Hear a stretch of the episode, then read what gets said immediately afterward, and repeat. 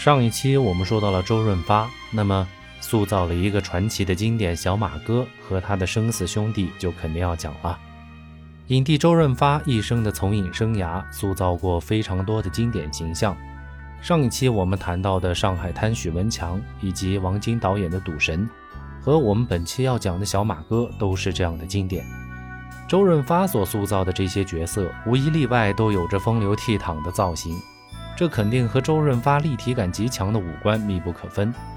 说起长相，周润发的五官确实和大多数中国人都有着明显的差别，和欧美的高加索人种有些类似，较深的眼窝、坚挺的鼻子、颧骨也较为突出，但整体看起来又特别符合典型的东方气质，和金城武那样的混血帅哥完全不同。所以上述特征就让周润发具备了脱颖而出的全部条件。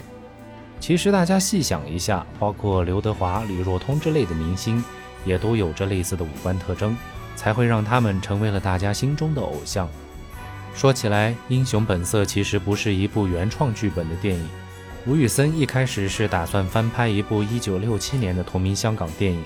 当然，吴宇森并不是要照着老剧本来翻新，而是特别看重原作中的兄弟情，借助了这个线索，打算讲一个新的故事。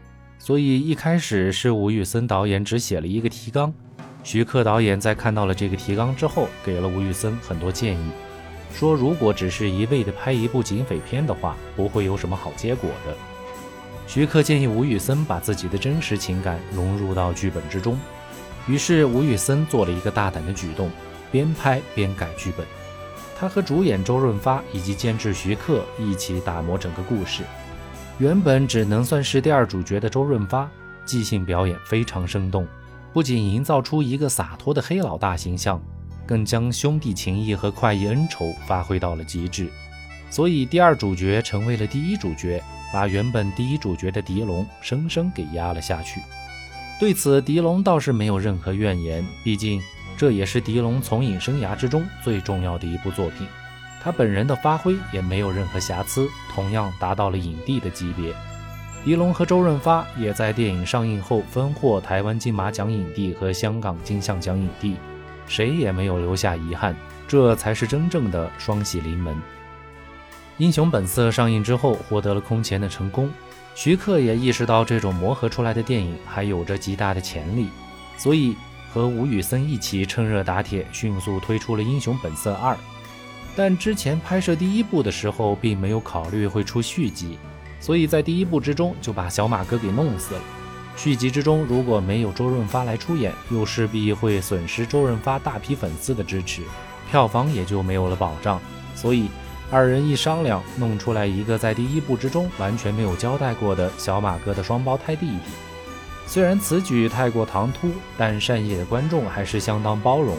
至少他们特别愿意在大荧幕之上再次看到披着风衣、戴着墨镜、还叼着香烟的小马哥。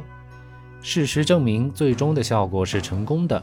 虽然最终无论是票房还是评价都不错，但吴宇森明显感受到了小马哥的 IP 不能被过度消费，否则就是亲手毁掉自己塑造的经典。在这件事情上，徐克却有着截然不同的想法。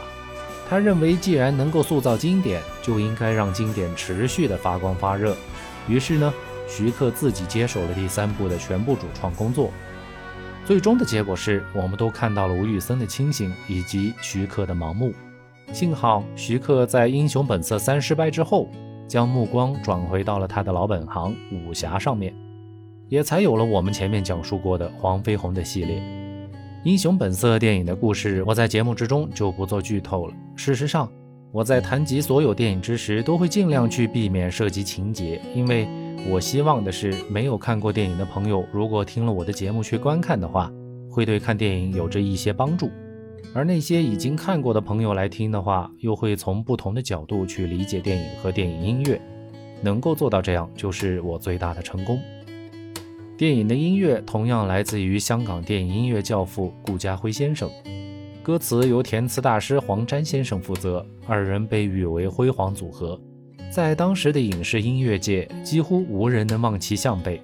这一点我在之前的节目之中已经反复说过很多次，所以这里就不再赘述。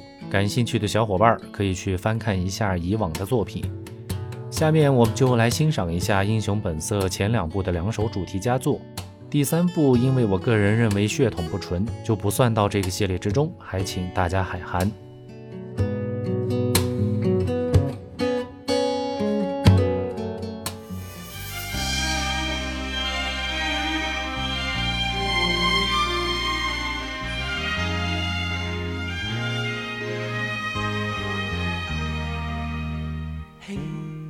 轻笑声，在为我送温暖。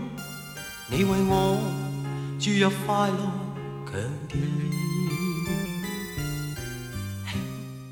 第一首《当年情》，张国荣演唱。张国荣同样也是片中的主角之一，但戏份远不如周润发，所以顶多能算第三主角。不过，他演唱了两部电影的两首主题歌，也算是弥补了张国荣在电影之中分量不够的缺憾。因为这两首歌也可以算作是张国荣演唱生涯里的一个里程碑。从此，他也开启了自己监制整个专辑的工作，为后来成为天王巨星埋下了伏笔。当年情由口琴来开场，带着悠悠的惆怅。看过电影的人，想必记忆中的点滴就会渐渐浮出脑海。或许记忆中的小马哥永远都是那么好的身手，但似乎总也忘不了张国荣扮演的杰仔那份正义凛然。张国荣唱出了当年情那抑扬顿挫的声调，似乎更预示江湖兄弟情与亲生兄弟情的矛盾集合在了一起，让人难以取舍。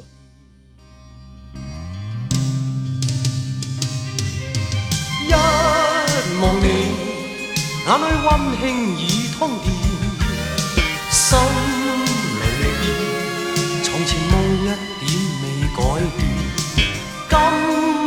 我与你又是肩并肩，当年情再度添上新鲜。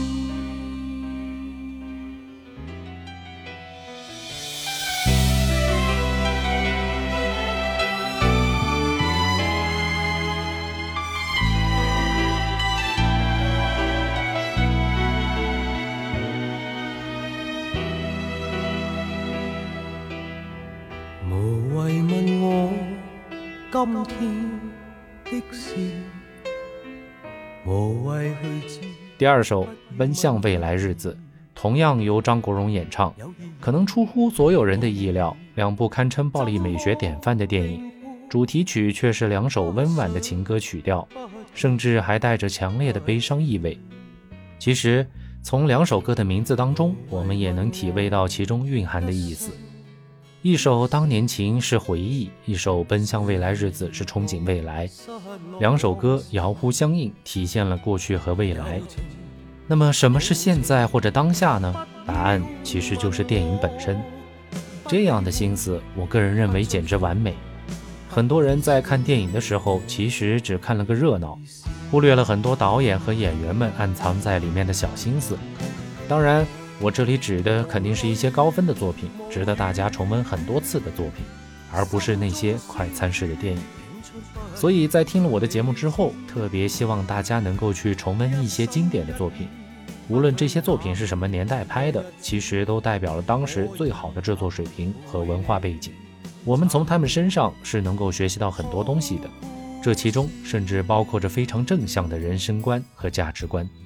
也正是有了这些东西，这些电影才会被人们奉为经典，不是吗？无谓去想，不再是往事。有时有阵时不得已，终究经过不会知，不会。